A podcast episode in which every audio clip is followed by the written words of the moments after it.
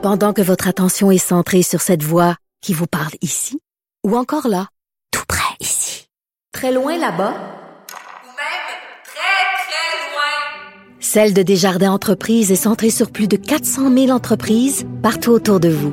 Depuis plus de 120 ans, nos équipes dédiées accompagnent les entrepreneurs d'ici à chaque étape pour qu'ils puissent rester centrés sur ce qui compte, la croissance de leur entreprise.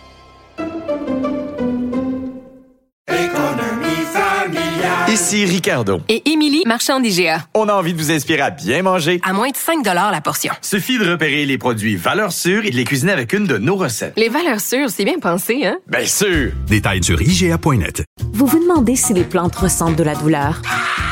Ou encore, comment est-ce que les daltoniens voient le monde? Le balado en 5 minutes est pour vous. Explorez la science, l'actualité et l'histoire en un temps record. La Feu, en collaboration avec le gouvernement du Québec, est fière de propulser la série Balado en cinq minutes. Ne laissez pas les questions sans réponse plus longtemps. En cinq minutes, disponible sur l'application et le site cubradio.ca. Yasmine Abdel-Fadel. On le disait, euh, à la CAQ, ça va mal ces temps-ci. C'est la troisième semaine euh, de reprise des travaux parlementaires et on voit qu'on est soit en gestion de panique, soit en contrôle de l'arrogance qui semble émaner des membres non seulement juste du cabinet ministériel, mais du personnel. On a vu euh, le directeur des relations médias s'excuser pour des propos tenus sur des plateformes de réseaux sociaux cette fin de semaine à propos de Vincent Marissal, député de l'opposition, de la deuxième opposition. Il a dû s'excuser aujourd'hui. On a dû vu Geneviève Guilbeault s'excuser aussi pour des propos. On en parle avec Karine Gagnon, chroniqueuse politique, Journal de Montréal, Journal de Québec. Karine, c'est qu'est-ce qui se passe à CAC là, pour le festival d'excuses? D'arrogance ou un vent de panique?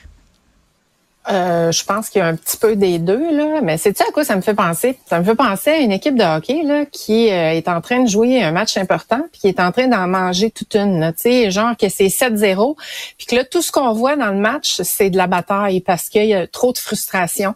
Ben, c'est un petit peu ça. C'est que là, on pense plus aux priorités qui devraient animer un gouvernement, les priorités des Québécois, des Québécoises. Mais là, on, on est fâché, frustré, en panique puis là, ben, on verse dans l'arrogance, euh, ce qui, ce qui est pas trop une bonne idée, je pense, pour un gouvernement d'ailleurs qui est en chute dans les sondages. Mais tu sais, de s'en prendre comme ça euh, à, à, Vincent Marissal, puis laisser entendre qu'il tournait les coins ronds comme journaliste quand tu es directeur des communications.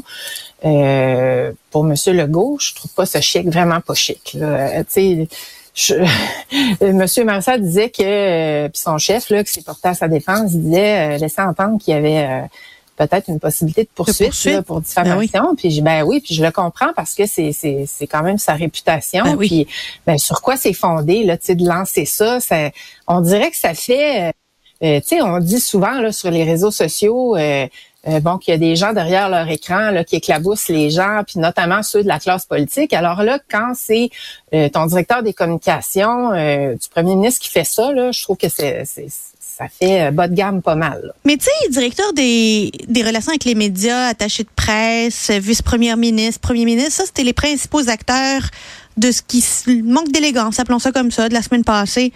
Mais c'était ces mêmes personnes-là qui étaient supposées être les gardiens de la discipline et de la cohérence et de la cohésion dont on nous parlait en début de, en début de session parlementaire. C'était eux qui devaient faire respecter la discipline, puis la cohésion, puis la cohérence, puis on va serrer les coudes, puis on va pas faire de sortie intempestive. Quel exemple ils lancent aux autres députés, là, disons les députés d'arrière-ban, qui regardent ça aller puis qui disent aïe aïe, c'est ça pour vous, de la discipline? Ben, tu sais, on disait, M. Legault disait, on laissera pas euh, aller les distractions. Là. Il trouvait qu'il y en avait eu trop. Ben là, on est dans un festival de distractions, là, puis ça, ça sort de partout. Tu sais, euh, quand ta vice-première ministre, ministre des Transports, là, qui, qui, je sais pas si tu as vu, euh, un peu tout le monde l'a vu, je pense, là, mais l'échange qu'elle a eu avec Pascal ben c'est qu'elle laisse entendre aussi que, que, que, qu'il s'est prêté à des activités douteuses avec son courriel de l'Assemblée nationale alors que c'est faux. Là. Euh, dans le fond, il y a une enquête euh, le concernant parce qu'il aurait utilisé son courriel lors de l'élection partielle dans Jean Talon, son courriel de l'Assemblée nationale. C'est pas tout à fait la même chose quand on laisse entendre qu'il se, se prêtait à des activités douteuses. C'est pas chic ça non plus.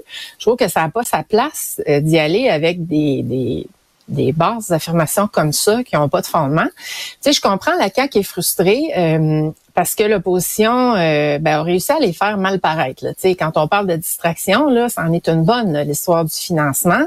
Sauf qu'il y a quand même des enquêtes de la commissaire à l'éthique dans ce dossier-là. Donc, le gouvernement peut pas dire non plus, euh, parce que, bon, François Legault a accusé Vincent Marcel d'être un lanceur de boîte nationale, mais on peut pas, à hauteur d'un premier ministre. Là. Tu sais, le premier ah, ministre, premier ministre, là, il doit pas s'abaisser à faire ses jobs de goon, là. là.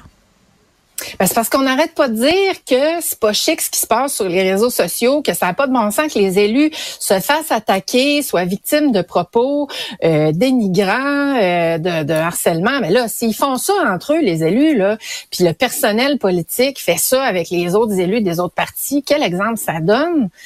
Euh, c'est le très mauvais exemple. En fait, c'est l'inverse de ce qu'il faut faire. Puis tu sais, je, je l'ai dénoncé une couple de fois, ça, le personnel politique de M. Legault qui euh, fait des attaques aussi contre des journalistes, des chroniqueurs sur les réseaux sociaux. Je trouve que ça n'a pas sa place. Mais non. On devrait pas personnaliser les débats parce qu'on est en fait dans des analyses d'idées. On est dans des débats d'idées et c'est ce qu'il n'y a pas sur les réseaux sociaux. On tombe dans les attaques personnelles qui sont pas fondées, qui n'ont pas leur place dans une démocratie, qui font zéro avancer les débats, les idées. Ben là, si c'est le gouvernement, son personnel, puis ses ministres qui s'adonnent à ça, euh, après ça, quelle crédibilité ils ont pour venir dire aux gens, ben faites pas ça, c'est pas une bonne idée, ça n'a pas de bon sens, on n'aura plus de gens en politique. Karine, moi, ce qui me, ce qui m'intrigue, c'est le fait que ce soit du personnel politique qui fasse ça. Tu sais, du personnel politique là, c'est supposé être euh, on défend les ministres, là, on veut pas qu'ils soient salis, on veut pas qu'ils qu'on porte flanc à la critique. Comment ça se fait que du personnel politique peut se permettre de parler de cette manière-là d'un élu?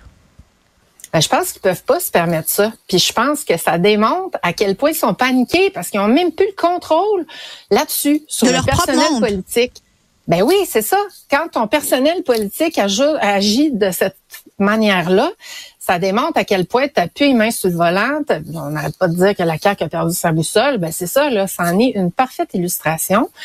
Et puis là, ben encore une fois, quand on perd du temps avec ça, qu'on est là à se lancer de la boîte, justement, là, ben on est très, très loin des enjeux qui devraient occuper un gouvernement. Et Dieu sait qu'il y en a par les temps qui courent avec les problèmes qu'on a avec le système de santé, d'éducation.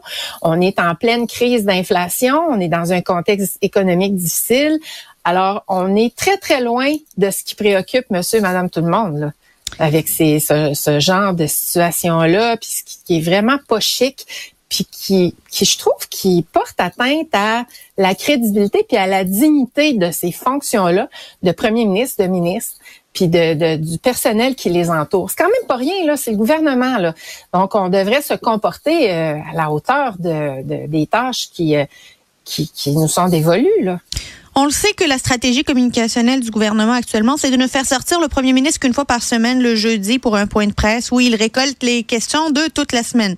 Personnellement, j'ai mes doutes sur cette stratégie-là parce que c'est finalement à la merci des questions, qu'est-ce qui, les questions qui vont venir le jeudi.